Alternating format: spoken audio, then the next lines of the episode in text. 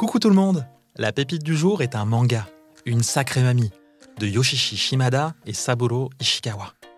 Commençons par le résumé de l'histoire. Akihiro vit avec sa mère et son frère à Hiroshima.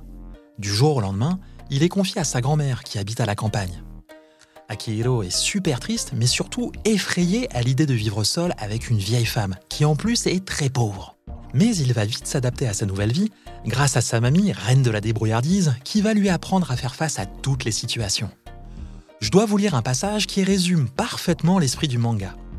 Akihiro demande à sa mamie Mamie, est-ce que nous sommes pauvres?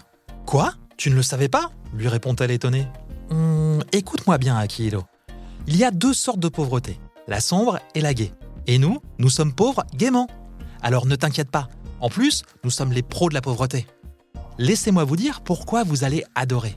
Une sacrée mamie, c'est une succession de tranches de vie. Vous pouvez donc les dévorer d'une traite ou faire durer le plaisir en en lisant une ou deux chaque jour. Vous devez savoir que l'histoire est inspirée de l'enfance de l'auteur, et c'est super chouette, car ça va vous permettre de découvrir la culture japonaise et la manière dont se passait la vie au Japon dix ans après la Seconde Guerre mondiale.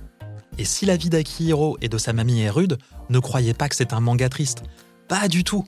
Une sacrée mamie, c'est une histoire incroyablement positive qui va vous faire rire énormément. Un mot pour les parents. Cette série est un hymne à la sobriété heureuse, à l'importance de voir le verre à moitié plein et de profiter de chaque petit bonheur. Pour finir, je peux vous dire que ce manga a quelque chose de magique. Il embarque toute la famille, quels que soient les goûts ou les habitudes de lecture. Voilà.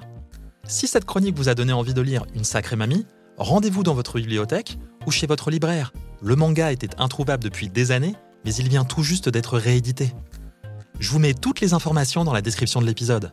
Je vous embrasse et je vous donne rendez-vous dimanche prochain pour découvrir une nouvelle pépite où il sera question d'histoires super mais alors super courtes.